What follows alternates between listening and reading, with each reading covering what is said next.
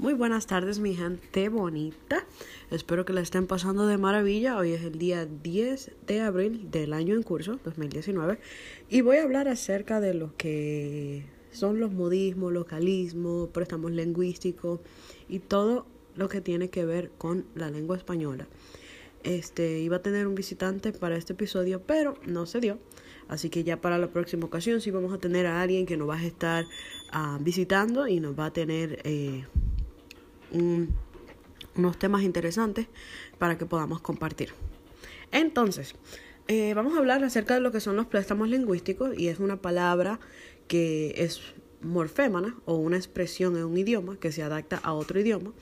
Eh, otro fenómeno similar es el calco semántico, el cual que no se toma una expresión literal de otro idioma, pero sí se toma su significado. Por ejemplo, eh, cuando decimos taguéame, que no, eso no tiene nada, señores, no tiene nada que ver con la palabra tag. Porque si, si nos vamos al español y, lo traducimos, eso sería una etiqueta. Entonces, taguéame esto acá, taguéame esto allá.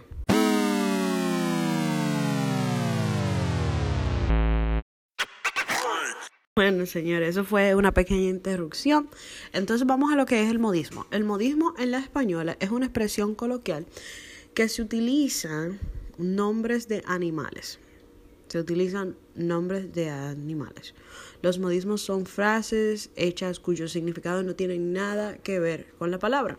Y nosotros, como hispanos al fin, usamos muchos modismos y entendemos lo que estamos diciendo, pero que no tiene nada que ver con lo que es el real significado de la palabra.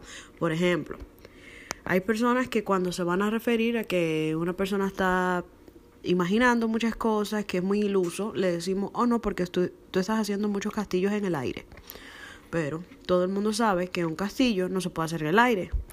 O como se dice, ahogarse en un vaso de agua.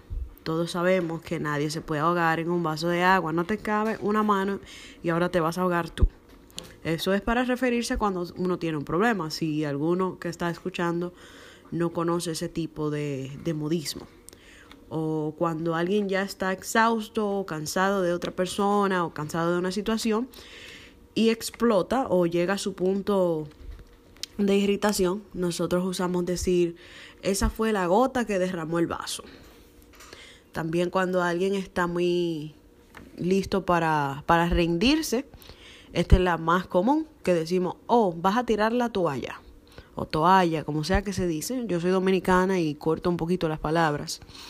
Eh, cuando alguien está muy pensativo o que no entendió cierta conversación, cierta frase, cierta palabra, uno suele decirle, ah, vas a tirar la toalla. O no, perdón, ese fue el que usé anteriormente. Estás en la luna. Es que tengo aquí los apuntes de lo que le, de las ideas que tenía para compartir con ustedes. Y bueno, parece que la que está en la luna soy yo porque ya ando leyendo lo que no va. También tenemos eh, lo que es eh, tapar el dedo con tapar el sol con un dedo. Todos sabemos que nadie puede tapar el sol con un dedo, pero como dicen otro por ahí, no hay peor ciego que el que no quiere ver. Entonces, así como están los modismos, está lo que es el localismo también, que son aquellas palabras que son utilizadas en una reunión, en una, perdón, en una región determinada o una área que no que, su uso fuera de ella, nadie consigue entenderla. Por ejemplo, si ustedes se van a mi país y saludan a una persona y le dicen, hey, mi pana, ¿qué lo que? Muchas personas no entienden que esa es la manera de decir, hola, ¿cómo estás? Pero para nosotros, entre nosotros, nos comunicamos así.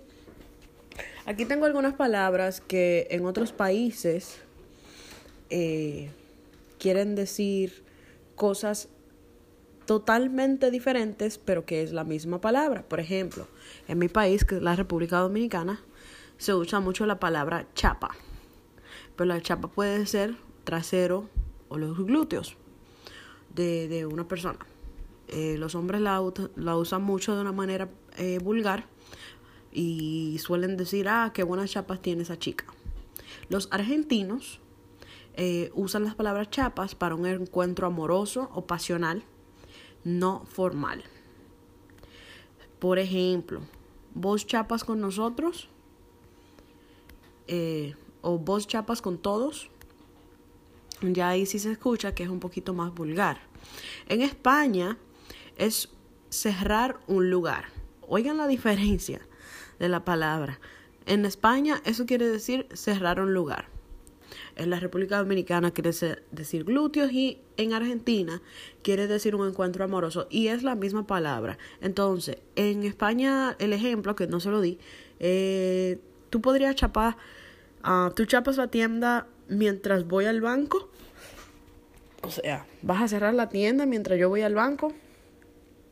Eh, también está la palabra al tiro y solamente le voy a dar eh, 11 palabritas porque no lo quiero cansar mucho.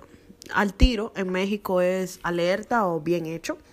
Y el ejemplo que le voy a dar es eh, al tiro que viene una pelea. Alerta, que, que van a pelear.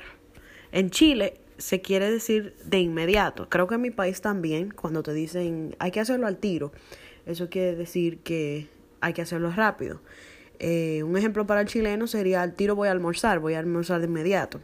Para los uruguayos, eh, apurado, quiere decir al tiro apurado. Por ejemplo, no puedo ir a la fiesta, estoy al tiro con otras cosas del trabajo. O sea, un apuro de, de, de estoy ocupado, de estoy preocupado porque tengo que terminar un asunto. En Ecuador quiere decir mantener relaciones sexuales. Por, por ejemplo, mi amor, vamos al tiro. Ya ustedes pueden saber las diferencias que hay entre todas esas palabras. Eh, la número 9 es guagua. En mi país, la República Dominicana, el guagua es un transporte público y también se puede usar para cualquier vehículo que sea más grande que una minivan o hasta la minivan le podemos decir la guagua ya que es un poquito más grande. Eh, en Cuba también usan lo que es el, la guagua para usar eh, el significado de transporte público. Y un ejemplo de eso es, nos fuimos en la guagua a la casa de mi tío. Eh, puede ser un autobús también. En Chile, guagua quiere decir bebé. Y un ejemplo de eso sería la guagua no para de llorar. Imagínense que en mi país yo le salga a una persona que entiende que guagua es un vehículo y le diga que la guagua no para de llorar. Sería algo gracioso.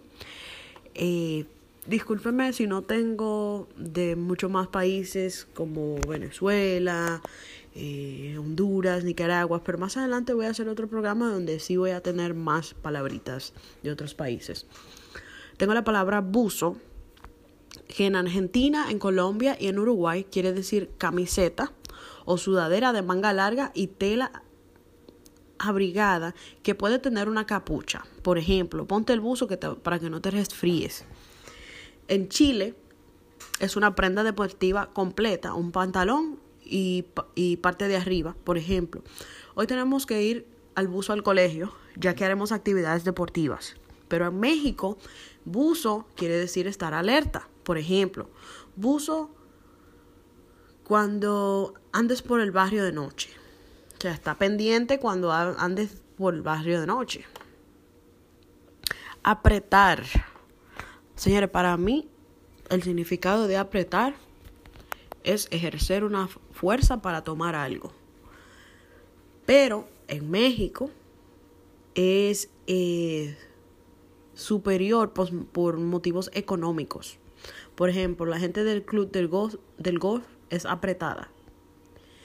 Y para nosotros, el dominicano, por ejemplo, la palabra apretada en ese sentido que lo usan los mexicanos, es una, una persona tacaña, una persona que, que es agarrado con, con lo suyo, que no le gusta compartir. En Argentina y Uruguay quiere decir besarse con pasión. Y un ejemplo de eso serían, dejen de apretar en el sillón de mi casa. Eso sería ya una mamá bien enojada que le dice a, los chiquillos que andan haciendo cositas por ahí. en Chile es obligar a alguien a cumplir. Dice, aprieta a Juan para que devuelva el dinero. O sea, ponle presión. En mi país diría, montale, montale presión. Zunga, señor, yo nunca en mi vida había escuchado esa palabra. Zunga es una mujer de la noche promiscua en Colombia. En Argentina, Uruguay Chile y en otros países, zunga es una ropa interior o un traje de baño masculino que es muy ajustado y revelador. Aquí vamos con lo, con lo más ya un poquito más atrevido, que sería rapar. En mi país tienen la mala costumbre de utilizar esta palabra para referirse a relaciones fuera del matrimonio o un affair, como le dicen los gringos. Por ejemplo, voy a rapar con María y espero que mi mujer no se dé cuenta. Ni siquiera voy a hacer un comentario acerca de eso porque eso queda más claro que el agua. Ahí va. en Colombia, en España y en Argentina eh, es un corte de pelo que deja la cabeza casi calva. Por ejemplo, al entrar al ejército los van a raspar a todos. Eh, todos entienden la palabra culo, que para mí es una mala palabra porque es una forma vulgar de, de decir glúteos o trasero. Pero en Argentina y en Uruguay es ano y se puede usar como trasero en general. Qué buen culo tiene esa chica. Pero en Colombia quiere decir algo que es difícil o tiene un mal resultado. Por ejemplo, el, el examen de matemática estuvo muy culo.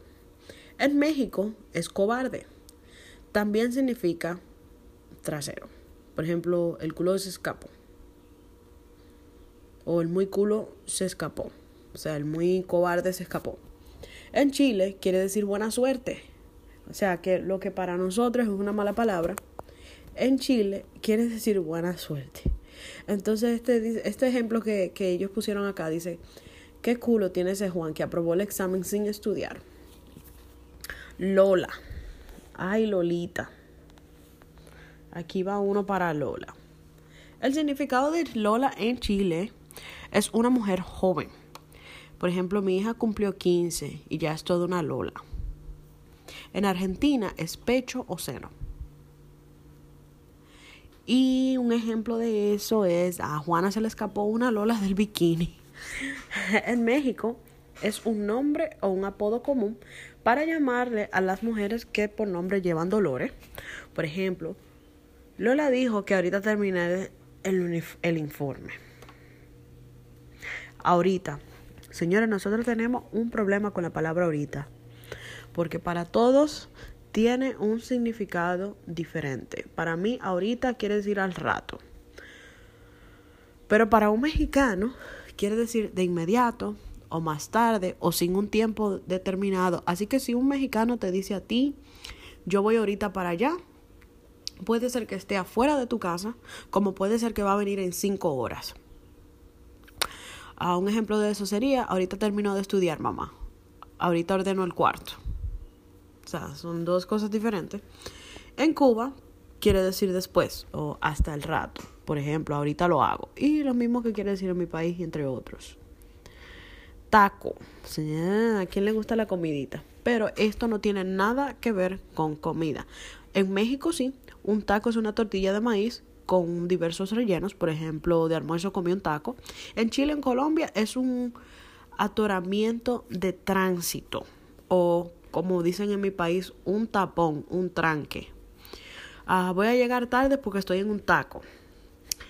En España es una manera grosera de referirse a un aborto o problema. Me harté de tus tacos. Ni voy a decir ningún comentario porque eso se queda súper, súper claro. Y en Venezuela es un inteligente. Por ejemplo, mi hijo es un taco, ese saca las mejores calificaciones.